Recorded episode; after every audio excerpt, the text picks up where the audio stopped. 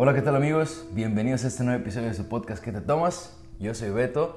Este, estoy muy contento porque otra vez viene episodio. Ya estamos otra vez en viernes y pues estamos muy emocionados porque hoy tenemos a un compa. No sé si les he platicado, pero yo soy un cabrón muy romántico. Este, muy romántico. Lloro con, con canciones. Ah, No, pero Janet está de testigo. No, Janet es mi esposa, ustedes me han visto cómo la trato. Pero bueno, tenemos aquí a un cabrón, eh, como siempre, ¿no? Un cabrón de pasado migrante, eh, un compositor, un cantautor, youtuber, un güey muy creativo, eh, güey muy romántico, que lo admiro por su trabajo y porque él trae una onda bohemia y que ha, sido como un factor bien importante aquí en, en la ciudad donde estamos nosotros para, para traer ese tipo y es- esa cultura a, a la ciudad. Entonces, pues, sin más preámbulo, Sergio, bienvenido. ¿Qué te tomas? Gracias. Deja. Saludcita. Saludcita. Papá, salud. Saludito Aquí a todos Sergio. ustedes. ¿Qué te estás tomando, Sergio? A ver, platícanos. Porque, Un, mo- pues, un mojito. Un mojito. Se le aventó el veto aquí. Un mojito virgen. Sí. Eso, virgen. Y, y van a saber por qué en un ratito, pero es muy importante que digamos, como siempre les digo, porque ya me han mandado mensajes de que, güey, ¿por qué siempre estás pisteando? Güey, no, no siempre estoy pisteando, eso es mentira. A veces tomamos un mojito virgen, ya nos tomamos un tejuino alguna vez, un café, este, pero pues es, es la onda de la, de, de la barra, lo que sea. Pero bueno, bienvenido, cabrón. Este, y bueno, pues, platícame, güey. Eh, ¿Por, ¿cómo dónde, ¿por dónde le empezamos? ¿Cómo fue que llegas a Estados Unidos para empezar? Pues a Estados Unidos llego con mi familia, como muchos lo hemos, lo hemos hecho, muchos que se identifican con, con eso de que de repente la familia decide, vamos a vivirnos. De hecho, mucha familia mía vive en Sacramento y otra vive en Los Ángeles. Entonces, de hecho, éramos lo- los últimos que quedábamos casi, como yo, nosotros y otro tío. En del- México. en México. Y siempre mi papá le dijeron mis abuelos, ah, vente, vénganse a los Estados Unidos, acá estamos toda la familia, podemos pasar más tiempo, los nietos y todas esas cosas. Y un día mi papá finalmente se decidió y dijo, vamos a vender la casa, vamos a... No mames. Vámonos, de, de, así. Nosotros tenemos negocios en México y todo. Entonces, ¿Cuántos, ¿Cuántos venían? ¿Tus papás, tus hermanas? mi hermana, tengo una hermana mayor, en ese tiempo una hermana una mayor, mi mamá y mi papá. Ah, vendimos los negocios que teníamos allá, dejamos la casa, vendimos todo, todas nuestras pertenencias y, y vámonos. Y fue, la idea era, o sea, venías porque acá estaba la familia o era buscando como estar mejor o cuál era la... Pues, no, yo estaba muy chico, a veces uno, Sí. ya ves que los padres a no dicen toda No la verdad de las cosas y todo, pero nosotros teníamos negocio y no era, no era que digamos así como, como que estaba muy fea la situación, Sí. pero uno nunca sabe, ¿verdad? los papás de Sí. repente dicen, yo creo que ya puede estar mejor, algo así, y nos venimos. Y era parte más como que estar en familia, que era, que era lo más importante, era tratar de mantener esos lazos familiares que en mi familia siempre han sido algo que nos han mantenido muy fuerte. Eh. Qué chingón. No, y fíjate que, que es, es- a- a- yo he conocido varias cosas así, ¿no? De que no, no es tanta la, la necesidad, no es nada más, a veces, pero ¿sabes? Tú tienes razón, a veces estamos muy jóvenes y no nos damos cuenta en realidad de lo que está pasando y es algo que, que he platicado con, con otros amigos, ¿no? Que tienen historias parecidas a la tuya y a la mía, de los papás, güey, creo que tendrían que hacer un mejor trabajo para explicarle a los hijos, ¿sabes qué? Nos estamos yendo por esto, por esto y por esto. Este, más transparente, Y eso ¿no? es lo que va a pasar, ¿no? Porque a veces nomás nos vamos, te avientan, cabrón, y ni how are you, güey, sabes decir. Y Sí, no, no, no, yo tengo muchas experiencias. De hecho, yo llegué aquí como a los 13 años, ya iba a cumplir 14, llegué a medio año, me acuerdo que llegué en... ah, llegamos en marzo, llegamos en un marzo. Y yo cumplo años en abril, Ajá. yo soy del 16 de abril. Llegamos un mes en Estados Unidos, un cumpleaños ahí conociendo nuevos primos que nunca había tenido, entonces fue algo como un shock para uno. Sí. Y de repente vamos a meterlo a la escuela y pues ahí voy a la high school, ¿no? Ahí voy a la high school sin hablar nada, Nada. de puro puro how are you Sí. y, y puro washy wishy washy. Lo bueno es que cantabas ya, ¿no? Sí, sí, sí, ya, ya, ya lo del cantaba ya lo hacía. Y me soltaron, de hecho me acuerdo, me dejó mi tía, me apuntaron, a- fui a Sacramento High School, ahí fui a la high Sac school. High, So- sí, soy Sac High, soy clase de Sac High. Y me dejaron ahí y empecé, como dicen, el ninth grade y sin nada. O sea, aventarte a nadar como, Como puedas. como puedas, como puedas sobrevivir. Y de eso a veces, a veces puede ser beneficioso o a Sí. veces puede ser... Depende quién seas. ¿eh? Depende de quién seas. Entonces yo dije, no me voy a ahogar, de aquí me voy a agarrar y... y- me acuerdo que sí entendía como el escrito, el inglés Sí. escrito, pero era muy difícil hablar, es otra cosa hablarlo. Pero gracias a Dios se dieron Se las dio. cosas. Entonces O sea, llegas aquí 13, 14, terminas la high school, la chingada. Y no sé, güey, como, como- ¿Cómo estuvo el pedo, no? O sea, porque tú seguiste, o sea, te empezaste a cantar a los 12, me estabas comentando, ¿no? O sea, se- cuando te, te pica lo que es lo- la música. Sí. eh, empiezas a componer a los 15, güey. ¿Y crees que hasta cierto punto habrá una manera de mantenerte como eh, real contigo, güey? Como que la música te ayudó a estar metiéndole, güey, o... Siempre la música formó parte de mi vida, ah, desde muy pequeño, como estábamos platicando antes de, antes de comenzar, de, yo empecé como en teatro desde muy chiquito, desde los seis años. Hacían, me gustaba bailar, era como más como bailar y actuar en teatro.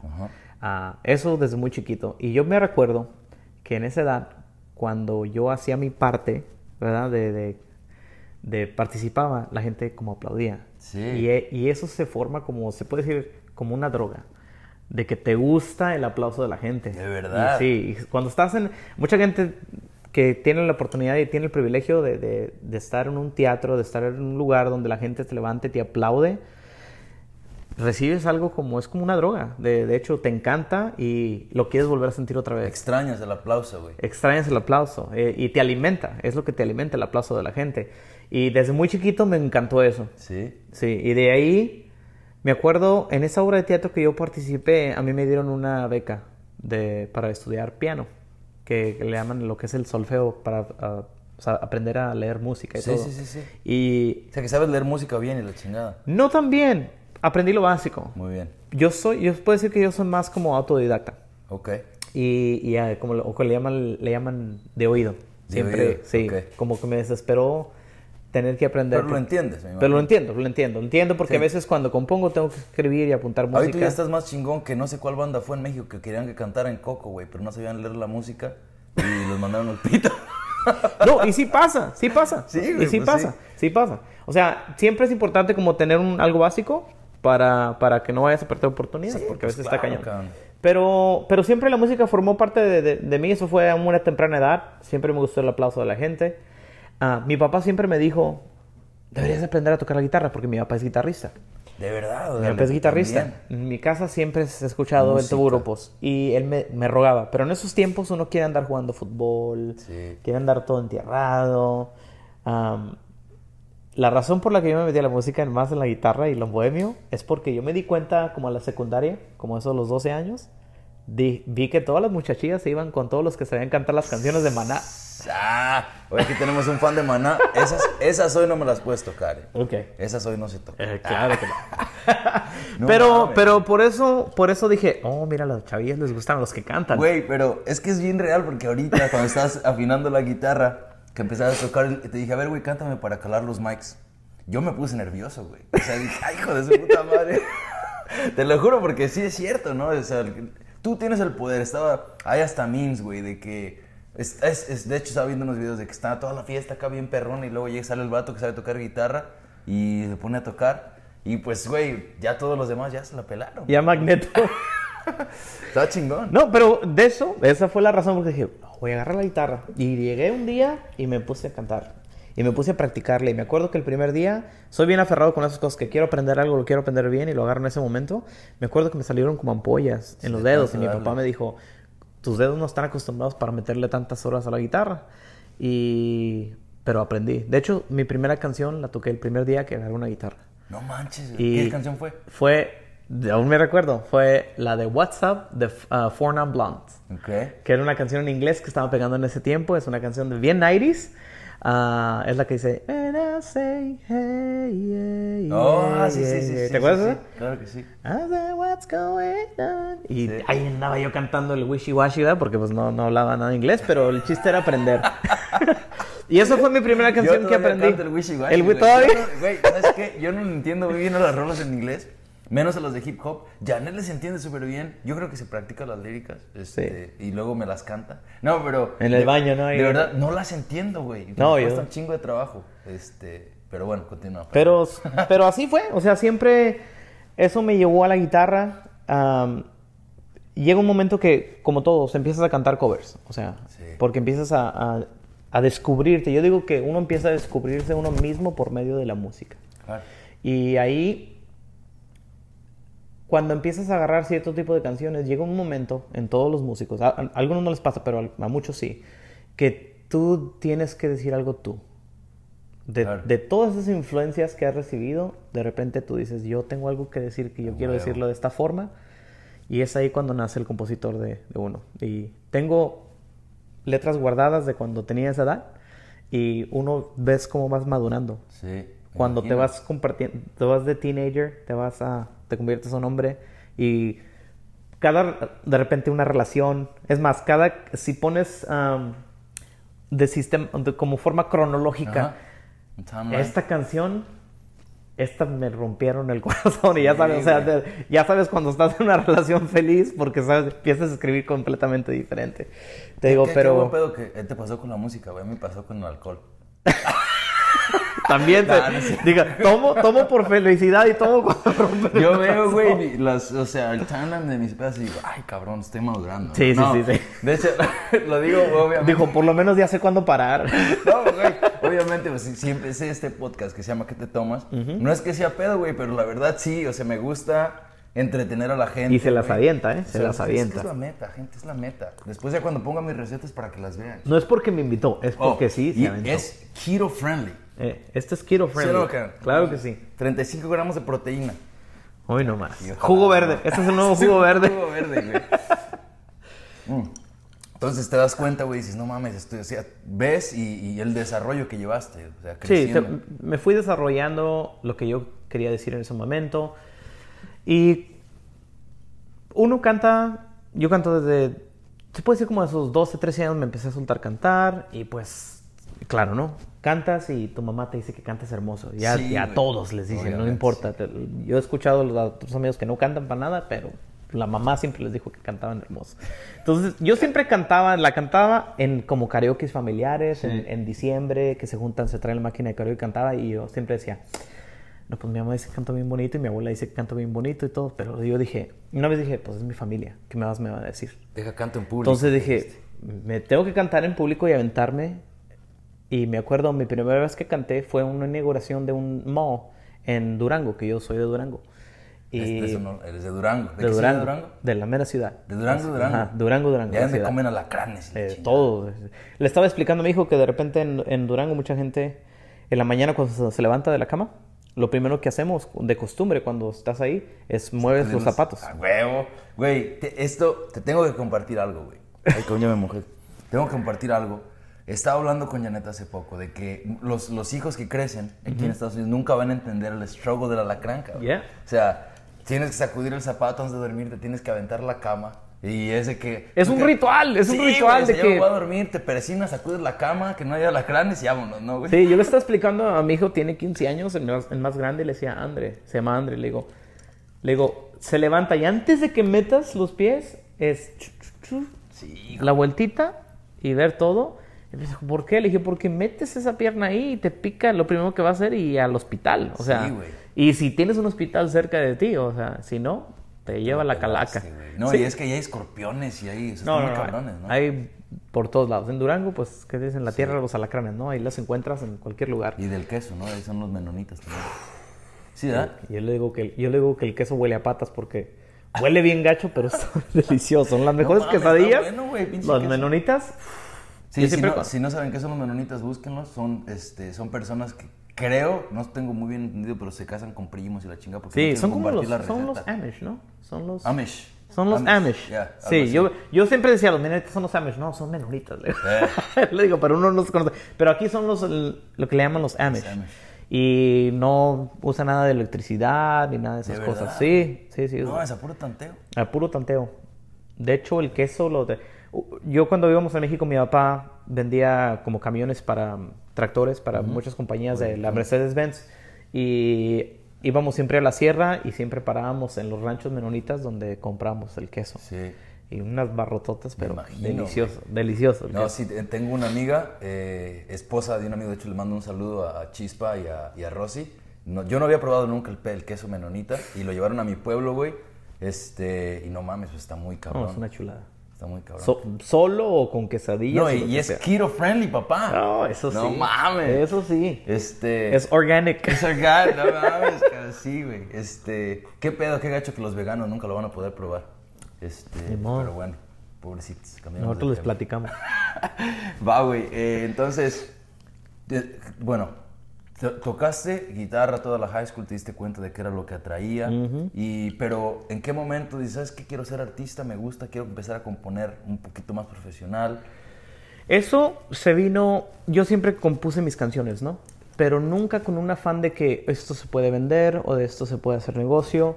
Am, empecé a hacerlo de la, de, de hacer como...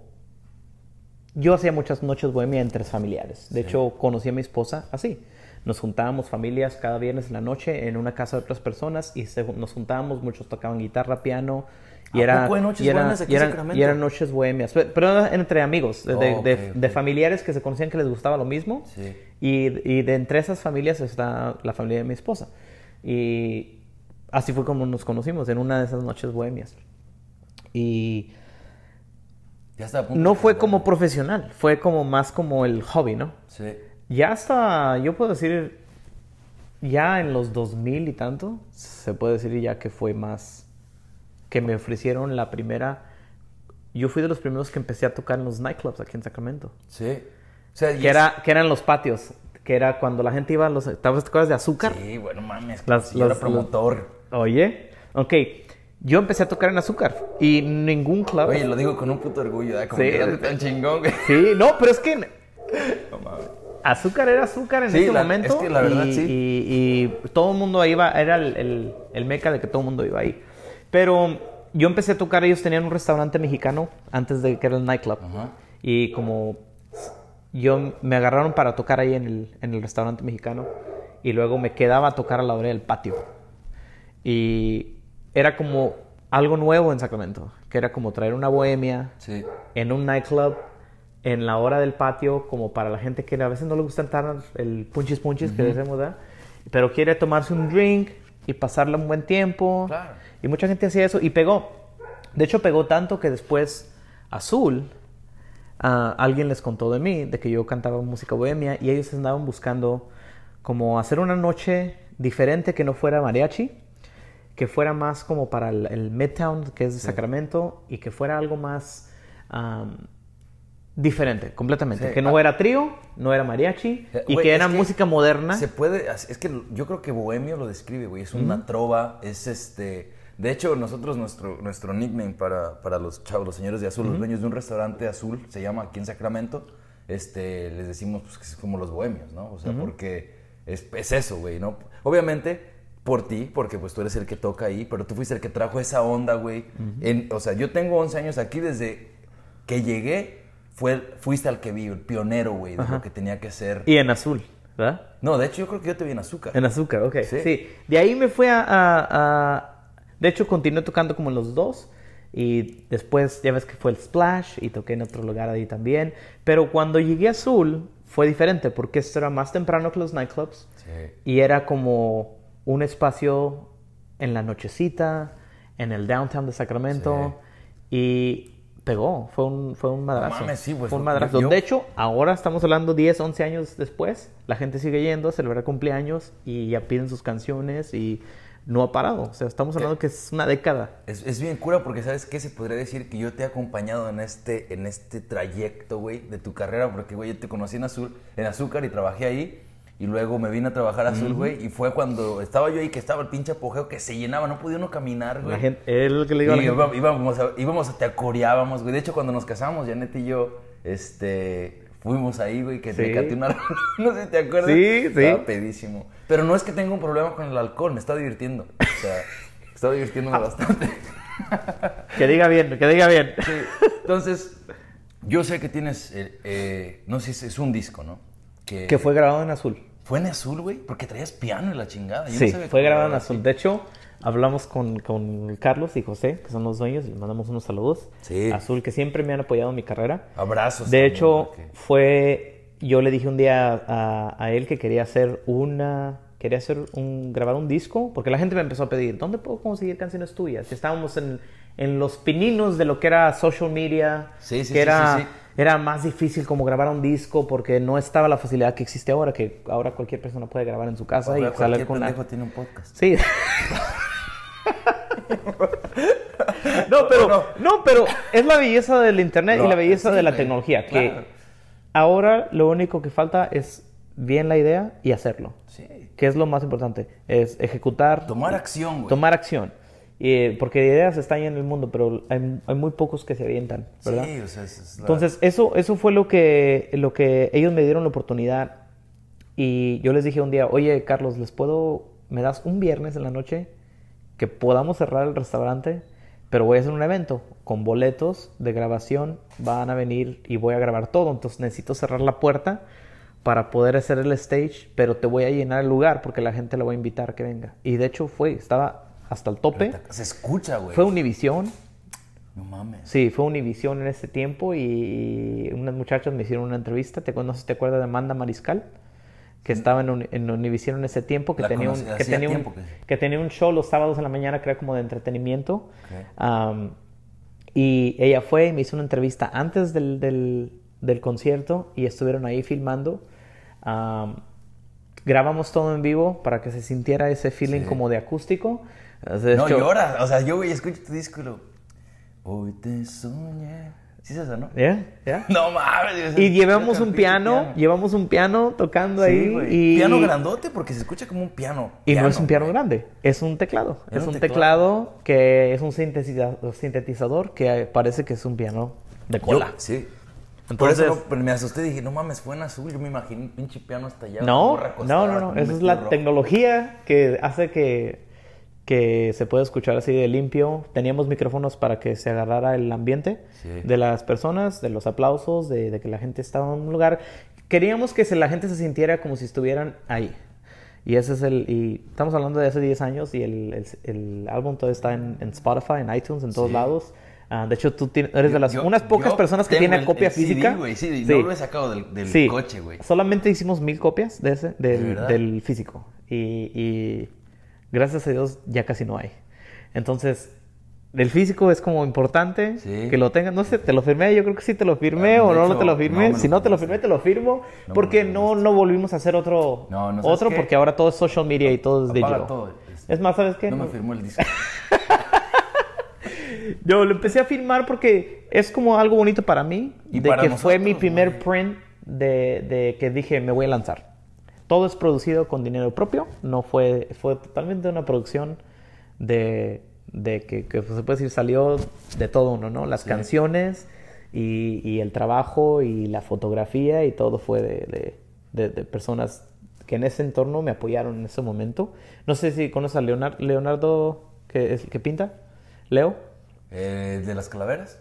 Sí. Sí, sí lo conozco. Que es- pinta y hace fotografía también y todo. Él fue el que hizo las fotografías de ese, de ese, de ese, de mi primer De hecho, CD. ahora que lo pienso, como que el CD como que tenía... ¿Tu cara era como una calavera o no? No, no, no. ¿No? Parezco, pero Ah, no Todos los días, Es la luz, quizá. Más ahorita con el pinche chiquito. el Quito sí, el Quito sí me ha ayudado bastante. Pero no, pero sí, o sea, ahí fue en los comienzos. Aún en ese momento, ah, después lo que vino es la idea de YouTube. Yo dije, ok, he, he cantado para muchas personas Sí. en, ah, en, en azul. Tantas, te conocí a ti, conocí a tu esposa, conocí muchas, o sea, muchas amistades nuevas. Sí. Y de repente dije, ¿qué tal si hacemos lo mismo pero ahora con YouTube? Cantar para personas que no nos conocen, que la gente haga sus requests de sus canciones. Y esto fue hacer un hace video. ya, son alrededor de seis años, ¿no? Que empezaste, siete años. Sí, en el, mi yo abrí mi canal en el 2010. Eh, Nueve de- años. Sí, de YouTube. Y era, pues, lo abrí y dije, vamos a hacer lo mismo, voy a subir un video a la semana cantando canciones que estoy cantando aquí en azul y si a la gente le gusta, pues vamos a ver cómo reacciona la gente. Sí. Era, era totalmente nuevo en eso.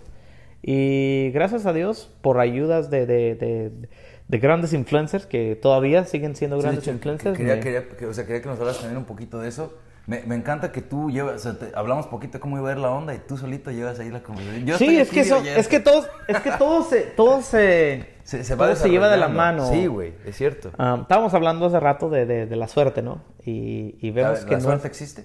no, No existe. no, no existe. Estaba, estaba viendo, este, eh, de hecho sí, es- está chido que, que- que lo hablemos poquito, porque he tenido conversaciones con compas y unos dicen que sí, otros dicen que no, pero estaba leyendo, güey, que usualmente las personas que vienen de, de mucha feria piensan que lo que les pasa no es suerte, güey. O sea, son personas que están acostumbradas a tener y, y les preguntan, oye, ¿y, y crees que fue suerte? Ni madres, güey, es trabajo. Y a personas que venimos de pasados un poco más humildes, güey. O sea, nos preguntan, güey, no mames, te, te está yendo muy chingón. ¿Qué pasó? No, pues le pegué, güey. Le pegué, fue suerte. Pero no es suerte, es que es nuestra mentalidad, ¿no? De que hay un chingo de trabajo detrás, güey. Es, es a veces nuestra misma mentalidad de alguna forma negativa, de que pensamos que a menos que estés jodido, no te puede ir bien. Y a veces, como que a veces como el, el tiene que siempre que ver de la humildad, de, de que estar pobre para poderla pegar a, a fuerte. Y Sí. a veces es como todos, yo, yo pienso, como yo pienso, es todos nacemos con la misma oportunidad, con las mismas horas, y es lo que hacemos en esas 24 horas que hace la diferencia de qué tanto vamos a estar el día de mañana tan cerca de nuestros sueños, ¿verdad? Sí. Entonces todos nos levantamos al mismo tiempo, nos da hambre, dormimos, pero es lo que hacemos en ese espacio que va a determinar quién va a salir adelante y quién no va a salir adelante. Y yo, yo, yo, yo no vengo de dinero y, y no estoy aún ahora en este momento donde yo quiero estar, ¿verdad? Y es un crecimiento a diario. Y yo soy de las personas que a veces mis caídas, yo las hago como, como decimos en, en inglés, ¿no? I embrace them. I embrace my losses. Pues claro, es parte Porque de quién eres. Es, es la parte de tu crecimiento, ¿verdad? Am, de hecho, hace poquito puse el post y dije, la, la adversidad es la base del éxito. Y eso a veces lo vemos de una forma que a veces me caigo y no me fue bien y uf, ya, con eso me desinflo. Y es no, es el, es el caerte y seguir, Arriba, caerte y, seguir, caerte un y seguir. No, pero sí te vuelves más fuerte. Nada más me gustaría comentar porque creo que estoy de acuerdo contigo, güey, lo que dices de que las personas, o sea, todos tenemos 24 horas y tú decides qué hacen esas 24 horas, ¿no? Para salir adelante. Sí creo que muchas personas nacen con más facilidades. Perdón, ya se me salió un eructo de pedo y ni siquiera estoy pisteando. este, eh, nacen con más facilidades. O sea, si te pones a pensar, güey, pues obviamente una persona que es de tercera generación millonaria, güey. O sea, sus 24 horas y las, sí son lo mismo, pero es más fácil que esta persona con, con un, con, con- o sea, con un apoyo de tantos millones le vaya mejor Oh. que a mí, ¿no? Obviamente, y también, pues a nosotros la tenemos un poquito más fácil que, vamos a decir, una persona en, no sé, en Kenia quizá, o en algún Oh, país, sí. o sea, o sea, te- tenemos que ver, eh, quizá en, en- en las personas de nuestro mismo nivel pues, socioeconómico, nos, todos somos iguales, cabrón, o sea, sí, la, la rompemos. Y lo, y lo, lo menciono porque, eh, pues obviamente, pues también, eh, el, el- el podcast también es la idea, es de que compartamos las ideas, o sea, y, Sí. y es un back and forth, ¿no? De lo que... y apoyarse entre la comunidad, que es lo más importante. Am, desafortunadamente, muchas veces en nuestra comunidad latina, en Estados Unidos, a veces nos tiramos mucha teoría. Nos, nos como, no nos queremos apoyar. Y es, eso es lo que deberíamos aprender a veces de otras comunidades, puedo decir, de que se apoyan entre ellos. Para que como que este que también es mi paisano salga adelante. Y a veces con los latinos como que nos queremos echar a veces en, ¿Sí crees tú en eso? ¿En el yo, malinchismo? yo pienso, yo pienso porque yo lo he visto, yo lo he visto, en la música lo he visto, donde como quiere apoyar a, te quieren apoyar, pero, pero que no te valga, que no te vaya mejor que, que a ellos. Sí, claro. Existe, eso sí existe. Sí, a- o sea, ¿sabes qué? Creo que a lo mejor es en ciertos ámbitos, porque yo antes pensaba, ¿será cierto este pedo? ¿O, será solo la conversación? A lo mejor, Pero al fin y al cabo, es lo más importante es que hay que creer en uno mismo. Eso es, si tú crees en ti mismo, te puede venir valiendo. De hecho, hasta lo que opina la gente. Es más como lo que opinas de ti mismo. lo que te va a llevar a seguir picando piedra. Eh, si yo creo que tengo las posibilidades de que Ah, yo bueno, que dices, sí. yo creo en mí, no importa lo que piensen los demás de ti, lo vas a llegar a lograr porque no, no- una cosa que yo siempre aprendí exponiéndome a YouTube. Exponiéndote a YouTube puede ser un monstruo. Hay mucha gente que, como le decimos, eh, que está detrás de un keyboard y no le importa decirte Mierda, güey. mierda. O sea, y lo experimentas. Y al principio, yo me acuerdo cuando empecé al principio, estás acostumbrado al trato de, de frente, ¿no? Que el aplauso y todo. Pero siempre hay haters, siempre hay haters de repente que se van a poner ahí en el este y vale mierda. Y, Qué y- feo te quedó ese acorde, Qué feo te quedó ese acorde y tú vas a sus canales de ellos y ni han subido una mendiga canción en su vida. O, Hijo de o- puta, o- güey. o vas y están, pero, están, pero con una cámara bien fea y es más ni se escucha la guitarra, parece bote y... y- no, No pero mames, tú te dices- bien perra tu batería. Entonces, sí, ni- pero es ahí es donde te pones a, a pensar de que no te puedes perder el tiempo basándote en los como que te juzgue. Hay, hay que tomar las palabras de quien viene. Claro. Eso es muy importante. Entonces, yo no puedo tomar, como tampoco puedo tomar como temas de, de críticas de éxito de alguien que no está haciendo nada. Sí, ¿Sí me entiendes? O sea, de que me vaya a criticar y no esté llevando haciendo nada. Siempre es importante. Ah, de hecho, estábamos es- hablando de cómo compartimos como mucha admiración por Gary Vee. Sí. Que él habla como es importante quitarte la gente tóxica, de quitarte gente que esté negativa y que te vaya a arrastrar, porque a veces sus mismos miedos no los dejan llevar a cabo sus sueños y cuando ven a alguien que está cumpliendo sus sueños, aunque vayas lento, pero Vayas. vamos lento, pero vamos lejos, ellos a veces el, es como ese resentimiento de que ellos les gustaría hacer lo mismo, pero sus mismos miedos Pero como no que no los dejan, ¿no? no, los Es dejan. el sí, sí, el sí. miedo no te deja. Y, y sabes qué, tristemente, güey, nomás para agregar a tu punto, muchas de las veces estas personas son hasta veces, o sea, tu familia, ¿no? Y- Oh. Y, no es a propósito. Lo hablamos, una, fíjate, es chistoso porque la mentalidad de otro norteño, ¿no? Que es Edgar, que fue Ajá. el primer episodio, que él dijo algo, algo parecido, güey, que dice, es que, güey, a veces no es que tengan miedo, no es que te quieran jalar, pero tienen miedo por ti. Entonces, pero te lo transmiten, güey. Entonces, a veces la mejor manera de crecer es sí alejarte, no, no cortar raíz, güey, no, pero sí alejarte para que puedas tú hacer tu propio, o ser tu propia persona, cabrón. O sea, y- Eso, y- eso es bien importante.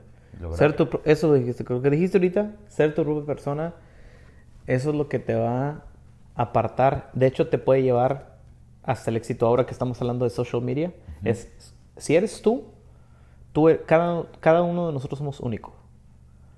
Y si nosotros apostamos a eso, a nuestro uniqueness, como le llamamos, sí, o, o o ser genuino, ¿no? o ser genuino. Verdadero. Eso, y ser transparente, que la gente entienda que somos como todos ellos.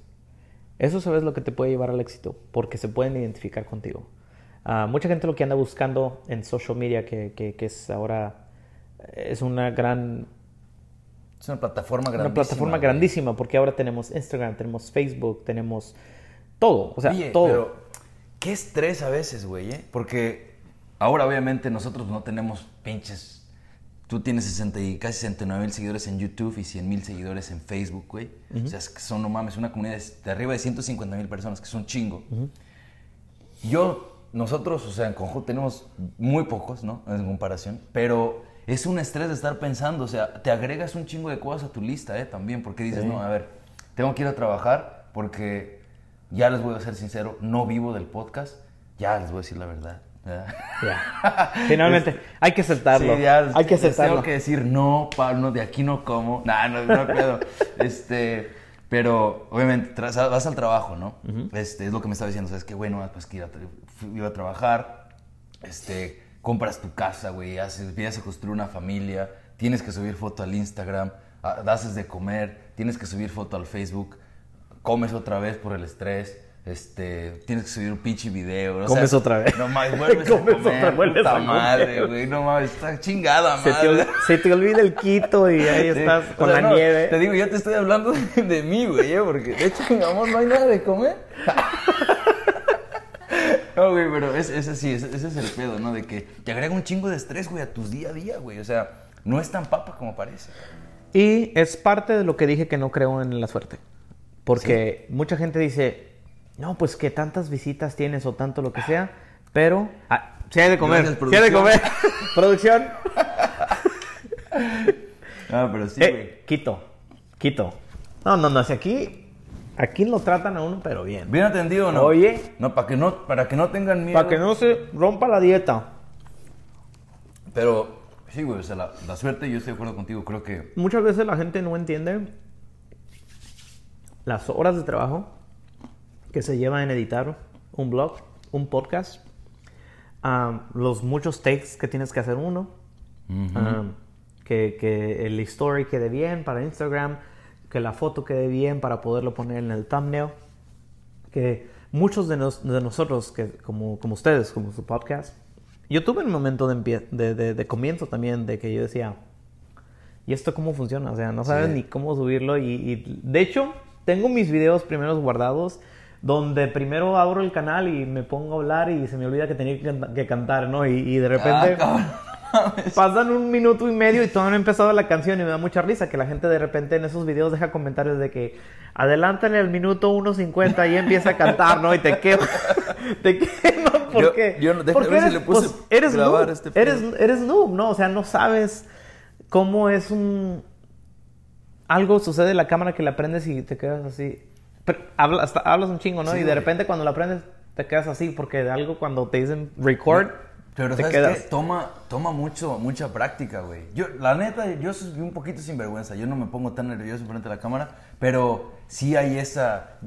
Cada que, cada que escucho a Janet que dice 3, 2, 1... Y, es, y como que me, me da como un, un shot de adrenalina, güey. Y por eso que siempre parezco sonriendo como un pendejo, güey. Porque estoy bien emocionado, güey, de que... ay, cabrón, es los nervios es el nuevo episodio, qué chingón que estamos haciendo lo que dijimos que íbamos a hacer, güey. ¿no? Es, es- es algo que te, te da paz, cabrón. Te da paz poder este, quitarte esa, esa, esa, esa carga, güey. De que, porque te digo, tú dijiste hace rato, güey, es que todos tenemos un chingo de ideas, güey.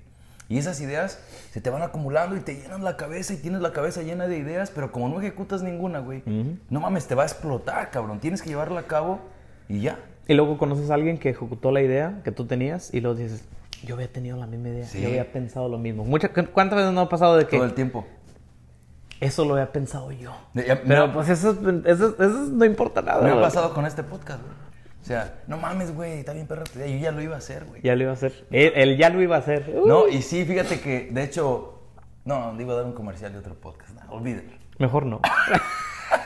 Mejor no les doy marketing. Este, no, pero sí, güey, es de que, de que, no sé, güey, es de, te tienes que aventar, güey, porque las ideas sí te las ganan, güey. ¿no? Te las Es- ganan y es, es muy competitivo. Estaba hablam- estábamos hablando de, de- Para crecer hay que seguir sacando contenido. Sí. Eso fue una... Fue una... Lo de las primeras cosas que me dijo um, Whatever Tomorrow, que Gabriel Montiel, Gabriel que fue una de las personas que me ayudó al principio de mi crecimiento en YouTube. Um, se suscribió a mi canal. Un saludo. Y un saludo, compas. whatever Ah, sí. tomorrow. Sí, yo somos compas. Pero fue uno de los primeros consejos que me dio en ese tiempo y me dijo, Sergio, tienes que subir contenido todas las semanas. Tienes que crear expectativa. Sube contenido. No dejes de hacerlo. Él me dijo, aunque estés enfermo, tienes que subir algo de contenido. Porque así es el Internet. El Internet se olvida de ti si no les das contenido. Si no hay mucha ¿no? gente. Hay horas que dicen, creo que dijeron que hay años de contenido, de, de- adhiriendo los minutos, que se sube diario a, a YouTube. Son años. No, o sea, no te vas si, lejos. si lo, si Va. lo- si lo cuentas, es años de contenido. Entonces, te pierdes. Si no sigues consumiendo contenido, te pierdes en ese mar gigante que, es, Sí. que son todos los creadores. Y es importante tener esa expectativa. Yo he fallado en eso. Estábamos hablando hace ratito de, de- de cómo dejas de subir video por dos, tres meses y te puede afectar en un canal como de mi tamaño, te puede afectar 50, 60 mil visitas. Y es mucha gente. O sea, sí, Que te pones a pensar, ah, muchos de los youtubers que acaban de empezar se dan cuenta que es difícil agarrar suscriptores. Tu, tu video más, tienes 100 videos. Como más de 100, creo. Más de 100. ¿Y tu video más visto cuántas vistas tiene? Tiene como unas... Tres, quiero decir 300 mil, 270 mil, algo así. Wow. Y, y es, una- es un video viejito, ¿verdad? Yo uno siempre hay que compararse como... con... Uno dice, quisiera crecer más rápido, pero también uno que ser agradecido de lo que ya uno ha logrado, Sí. ¿verdad? Estamos hablando de que aunque no suba videos, nada, siempre hay por lo menos 100 suscriptores por mes nuevos en mi canal. De repente voy y abro con amigos que están apenas comenzando su, su canal de YouTube y dicen, no, no, no, para yo agarrar 100 suscriptores nuevos cada mes, eso es fenomenal porque yo tengo dos años y apenas tengo 200, ¿no? Sí, y, no y es, y es difícil porque, es como dijimos, hay demasiado contenido que a veces hay que regresarte y pensar de que, mira, por lo menos hay 100 personas nuevas Sí. cada mes, aunque subas o no Pues subas sí, contenido. Eso es para ti, güey. ¿Saben qué? Es- ahora sí, ya, ya me hizo sentir mal Sergio. no manches, sigan el podcast. Síganlo. No, no, no. y- porque y- yo sé que nos pero escuchan. todos tenemos un comienzo, que es lo, es lo bonito. Es, es, eso es lo que hay que disfrutar el journey. No, eso yo es, digo. es cotorreo, pero es que sí, güey, yo sé, yo sé que hay gente que nos escucha. Yo sé, güey, yo, esa persona en España que se ha quemado todos los episodios, gracias. A- Alemania, o sea, hay un chingo de países, ¿no? De, de hecho, estaba diciendo el chiste el otro día de que ya nos escuchan en todos los continentes menos en África. Y, y en Greenland, pero ese no es un continente. Aquí en Estados Unidos sí, creo Sí. que sí. Pero pues allá no hay Pregúntale, gente, en Estados Unidos piensan que todo es continente. Sí, güey. Bueno, total. Este, denle like en Instagram. También a Sergio, visiten a Sergio. Ya se le comercial al final, pero pues Sí. llegó ahí.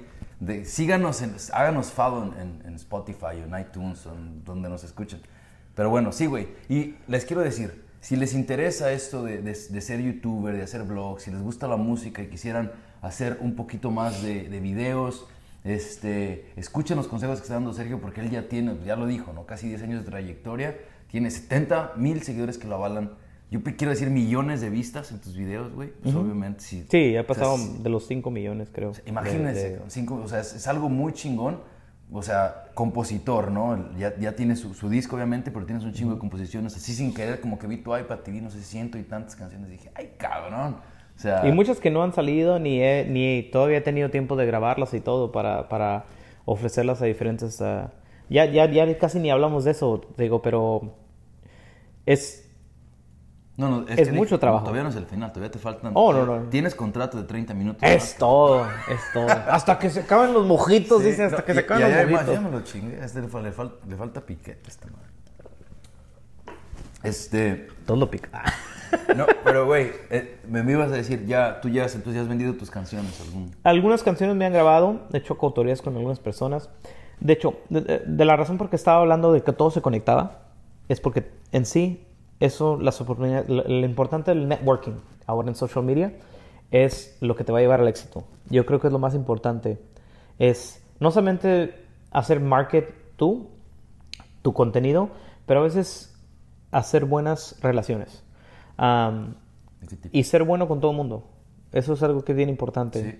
Cuando tratas a todo el mundo bien, eso es como tu mejor carta de representación y la gente va a trabajar contigo, compañías van a trabajar contigo, personas que a lo mejor no le pueden dar la oportunidad, te las van a dar por el simple hecho que vienes y eres transparente con todas las personas. Sí, definitivamente. La forma como metí en la, compo- en la composición ya de una forma profesional fue por medio de YouTube. Yo subí, um, conozco a Whatever Tomorrow, se suscribe a mi canal, me da como se, se dice unos, él hace retweet, hace share, Wow. mis videos como por un mes o dos meses los continúa haciendo share cada vez que salía nuevo. Um, de hecho, hay dos videos en el canal de Whatever Tomorrow donde yo le ayudé con la música de fondo en, en dos um, short films que, que él hizo. Yo le hice toda la música como el, ¿cómo le llaman? El film score, ¿verdad? Entonces, toda la música de fondo yo se la ¿Qué es hice. score para las personas que no Ajá, saben? es como la música de fondo de una película. O sea, drama, Ajá, sí, son dos, son dos, ah, son dos short que son, ah, no hay diálogo, solamente es música. Entonces, escena Wow, y pues música. no mames, tu música es lo que da Entonces la escena. la música es crea la emoción y vende todo. Entonces yo lo, yo lo hice. De hecho siguen ahí en, en su canal. ¿Cómo se llama? Busquen. se llama la persona, es- creo que es la, pareja, la persona especial y hay otro que hizo como del Día del Padre. Ah, no me acuerdo bien cómo se llama el video. Luego les hacemos sí, sí, share los, los, los links. Pero yo le, ayu- le ayudé con eso en forma de agradecimiento porque él se, se me hizo share, me hizo retweet, compartió con sus seguidores, que estábamos hablando en este tiempo en millones ya. Y de hecho gané como unos 15 mil, de 15 a 20 mil personas en ese espacio de tres meses. Ah, de ahí se fue como una bolita de, nieve. Entonces yo agarré la motivación de, como me dijo, sube un video todas las semanas. Yo subo un video de una canción de Chayanne. No me acuerdo cómo se llama, de hecho. Pero subo esa canción, me contacta mi amigo Carlos Selles. En ese momento me dice, me gustó cómo hiciste el cover de la canción. Y le dije, no, pues gracias, ¿verdad? Y luego él me dice en el comentario, en el this is Facebook, Facebook inbox, y me dice, yo soy el compositor de esa canción. Dijo, y le hiciste muy buena... ¿No sabías que era él? No sabía que era él. No mames. No Porque él cantaba covers, no, no te pones a pensar, eh, no te pones a pensar o no te pones a ver los créditos. Y me dijo, yo soy el compositor de esa canción, me gustó mucho. De hecho, era el único video que en ese tiempo yo dije que era compositor antes de que empezara a cantar. De hecho, él hace el comentario y me dice, me di cuenta que dijiste que eres compositor. No sé si te gustaría juntarnos por medio de Messenger y, o Skype y vamos a ver si podemos componer algunas canciones. Y yo dije, es mentira. Sea, imagínate, Eh. Facebook Message. Le dije, ok. Me dijo, aquí te va mi número. Y ahí yo le di el mío también. No te dijo nada más, deposítame tanto dinero. Sí, no, dije, eso es un scam, porque ¿quién te va a contactar, verdad? De que no, soy el compositor de Chayanne. No, pues sí me marca, ¿no? Me marca y Skype, ahí sí no puedes mentir. Y ahí yo lo había buscado a él y dije, ah, esto va en serio. Y ahí él me dijo, me dijo, ¿sabes qué? Yo trabajo con Universal Music, yo soy este compositor para Universal Music, yo compuse esta canción, compuse estas canciones y ando buscando a alguien que sea como mi mano derecha para escribir todo el tiempo.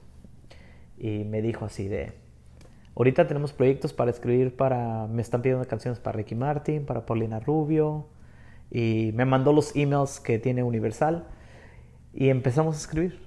Empezamos a escribir como por un espacio como de uno o dos meses, Mm, sin parar, Sin parar. las madrugadas completas. Y estaban en Skype todo el tiempo. Es, en. Skype o en el celular, en el teléfono, o sea, en llamadas. Estamos hablando de una llamada de 3, 4 horas, speakerphones prendidos. No mames, si y él está en. Miami, él está él vive en Miami. Es bien caro te debe haber salido. Sí, no, free, minutes en la noche. Los rollover minutes Sí. me, me- me- me salvaron. Pero eran madrugadas completas de, de estar escribiendo, de estar puliendo canciones, de estar puliendo ideas. Ah, fue una experiencia muy nueva para mí, ah, escribir ya a lo profesional. Totalmente me cambió mucho. Tú, paré un poco de subir videos en YouTube porque dije, wow, esta, esta oportunidad no la puedo perder. Porque oportunidades así, para compositores nuevos, ahorita no sé, yo soy muy bendecido con esas cosas. De, de que me he topado a las personas correctas, pero todo porque el trabajo que he estado haciendo. ¿sí Claro, o sea, O que- que eso, si yo no sí- hubiera subido ese cover, no hubiera él a lo mejor visto ese material. Si no hubiera- o sea, es que, güey, es. No mames, no, ni siquiera. Yo pienso que ya habiendo ha dicho todo lo que dijimos, porque sería difícil explicar, ¿no? O sea, nomás ya te tiene que entender. O sea, son 30, 40 canciones nomás en YouTube, pero todos los años componiendo, todos los años afinando, sacaste el disco, trabajo. O sea, tú tocas puertas con gente que sabes que te puede hacer el paro y se presenta este pinche chance. güey. Sí, se presenta esa chance, empiezo a escribir con él. Un día me dice, esta canción está bien suave, espérame poquito. Deja, vamos a llamarle a Fonsi, a Luis Fonsi en ese momento. Y dijo, para ver si nos ayuda a terminarla. Y yo así como que no mames. No mames. ¿Cómo que le vamos a llamar ahorita a Luis Fonsi, verdad? ¿Y no contesta cantando y- ese güey? ¿Eh? ¿No contesta cantando? No. no, pero yo me quedé así como que. Y me dijo, güey, ahorita que contestes se la cantas. Y le digo, no mames, ¿cómo le voy a cantar a Luis Fonsi? O sea, pero te pones a pensar de que, ¿sabes qué? Ya estoy en estas ligas. Me tengo que comportar como si estuviera en estas ligas. O sea, no Si te dicen se quitarte, la cantas, se la cantas, güey. quitarte el starstruck, ¿no? De, de que te, ay, no le voy a pedir ahorita un, un cántale a mi vieja. O sea, es Amor, importante. ven, mamá, Es importante. de- llega un momento que hay que creértela, que hay que Sí. creértela de decir, esta gente me está invitando a su círculo porque desafortunadamente el círculo de, de composición a ese nivel es muy pequeño. Y usualmente es invitado por alguien que te lleva a ese círculo. Y hay que comportarte, Usualmente comportarte como tal. grandes. En las cosas grandes. Y, te digo, fue, fue, fue muy bendecido con esa oportunidad de escribir con, con- mi hermano Carlos Eyes. Sigo, sigo hablando con él. Hemos escrito como más de 60, 70 canciones juntos. Hemos trabajado con muchos artistas. Ah, él, él también me dio una, una, una de las mejores experiencias que he tenido Ah, y más a reír, te lo voy a compartir. Un día yo, nosotros escribimos una canción que se llama Vivir sin ti. Y me dijo, esta canción está perrísima. Esta canción está perrísima. Grábame el track de la guitarra, ¿verdad? Haz, haz una canción con la, toda la canción, la guitarra y todo, pero grábame la guitarra aparte en otro canal, el puro audio, y luego me mandes el audio solo con los beats contados para, para que lo vamos a grabar. Porque usualmente es- hacemos las canciones y luego las mandamos a Miami, donde Universal le da a él un budget para hacer como demos completos, que son los que se les mandan a los artistas. Sí. De repente yo le mando eso, me quedo toda la madrugada tocando la guitarra, haciendo bien el track, se lo mando. La canción, estamos bien emocionados, ¿no? Es, es una fregonería, ¿no? Es lo bonito de cuando compones una canción que nadie la ha conocido en el mundo y tú ya sientes eso, que este es un, es un hitazo. Sí. Que, y y es, escuchar de que hace media hora no teníamos nada y ahora tenemos un hitazo que nos hace sentir así. Qué pedo, ¿no? O Es, sea, es, es, es muy, es como tener un bebé. Yo, yo le digo, o sea, por eso los- por los compositores las canciones son como sus bebés. Mando la canción de la nada. A la otra mañana me llega un email y viene pegado el file. Viene pegado el file y dice Vivir sin ti, 75 beats per minute, WAV file. ¿Verdad? Y está el archivo. Y yo dije, pues, ¿para qué me la manda de regreso el güey si yo tengo el original, ¿verdad?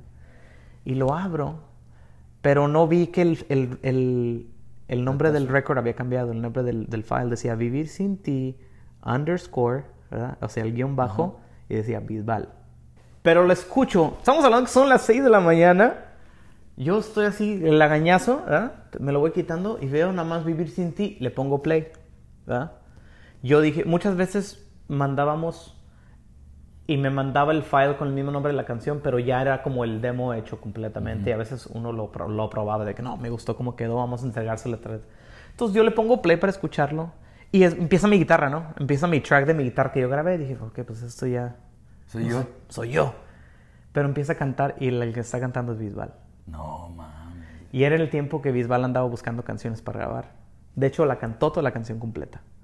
Y lo tengo ahí en mi teléfono, ahorita te lo voy a enseñar. Y yo me quedé así como te levantas la gañosa. Sí, no. De ese que de codazo despiertas a la esposa. No manches, levántate. En la cara, güey. Sí, no. Ni te fijas. Le digo, mira quién está cantando. Y era muy raw, era, una, era, una, era un rough demo. Te, te- te das cuenta que les- ellos están grabando. Muchas veces los artistas graban las canciones como un rough demo para ver el potencial.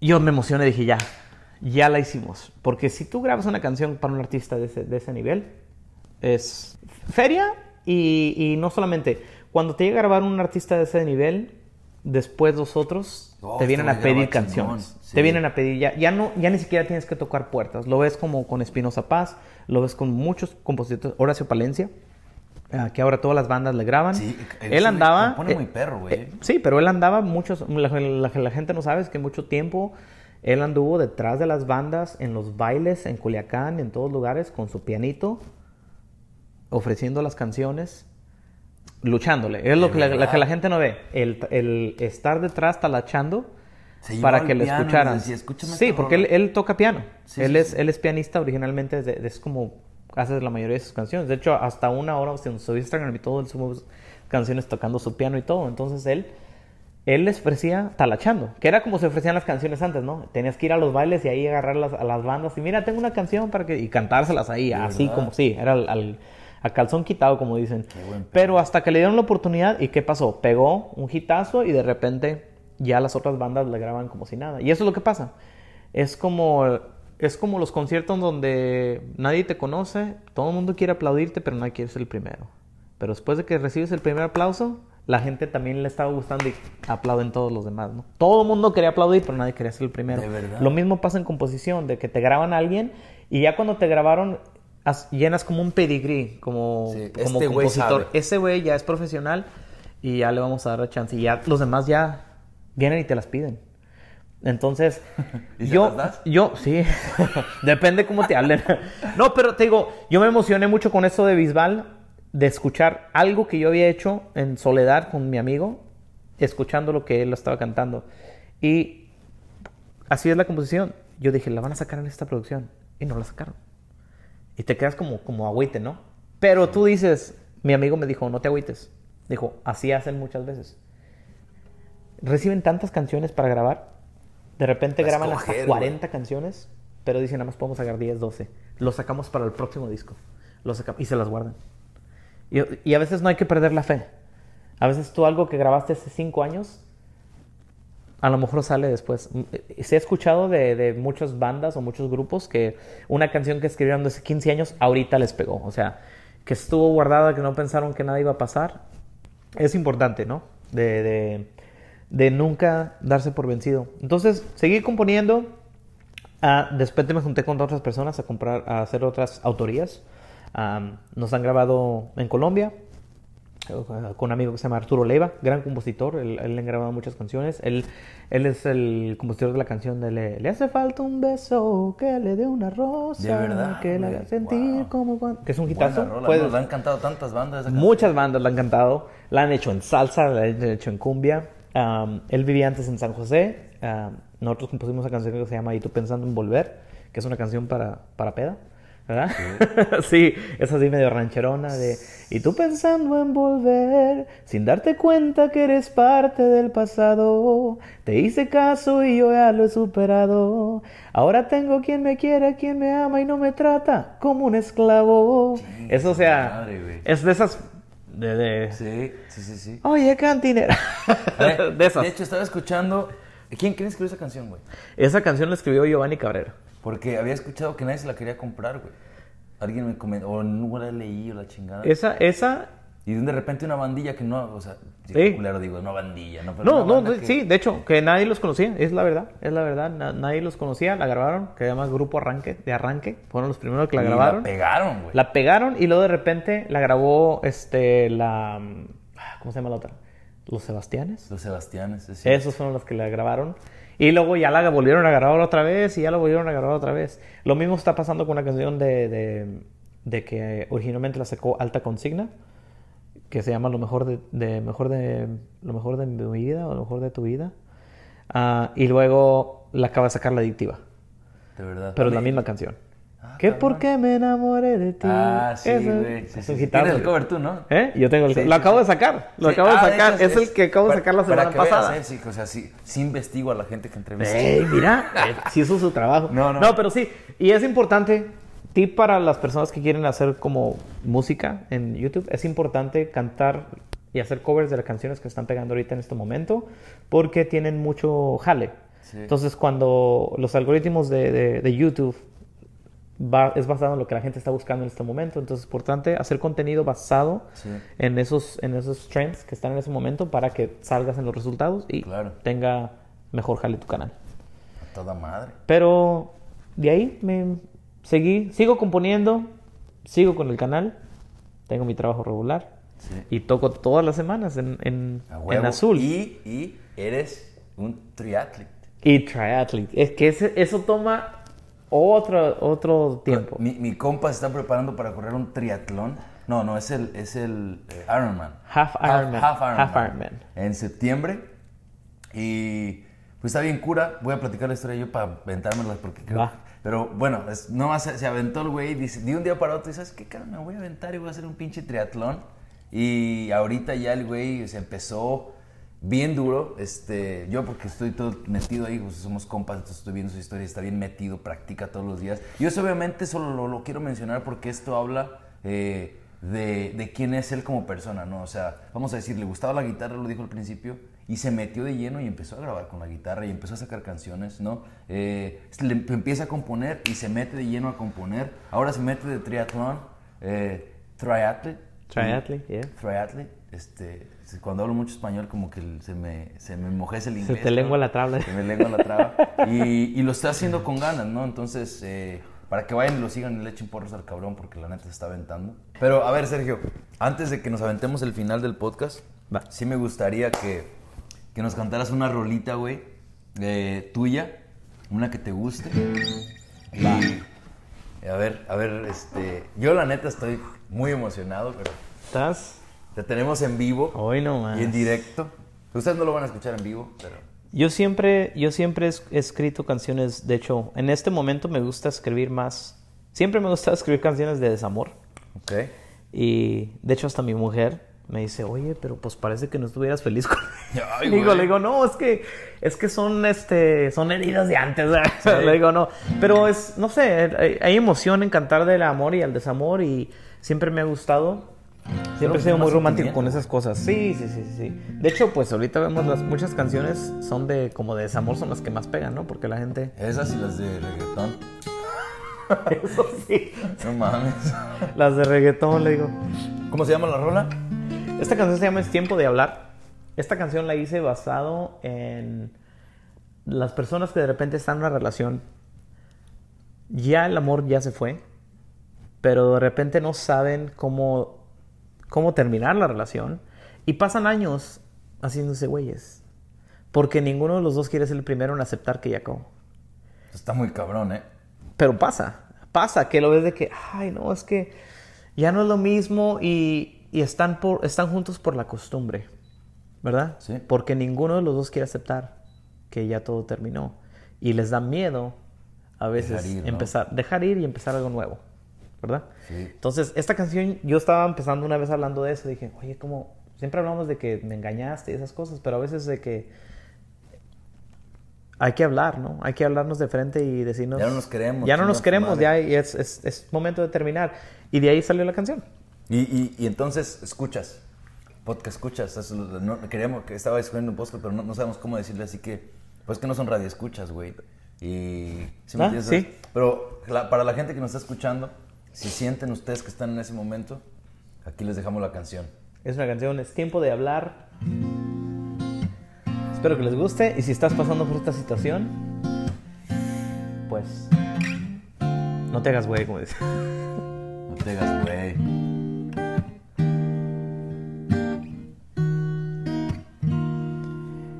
El silencio entre nosotros va causando las heridas. Si hablas tú o hablo yo, ya no importa la razón. Es tiempo de hablar para terminar. Limpia ya tus lágrimas, no hay necesidad. Es tiempo de hablar y al fin terminar. Es tiempo de aceptar que no funcionará.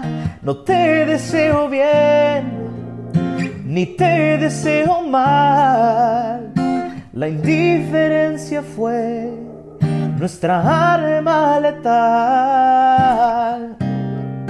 Cuando abrimos la puerta a la soledad, hoy perdimos los dos, así que es tiempo de hablar.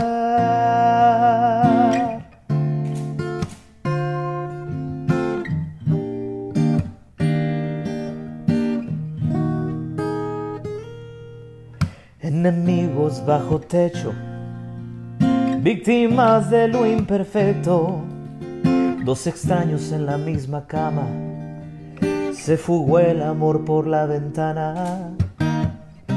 Es tiempo de hablar para terminar. Limpia ya tus lágrimas, no hay necesidad. Es tiempo de hablar y al fin terminar. Es tiempo de aceptar que no funcionará. No te deseo bien ni te deseo mal. Nuestra indiferencia fue nuestra alma letal. Cuando abrimos la puerta a la soledad, hoy perdimos los dos, así que es tiempo de hablar.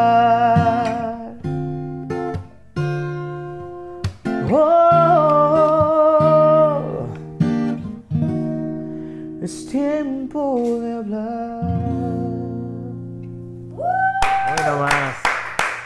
De esas que Oh, qué chingón.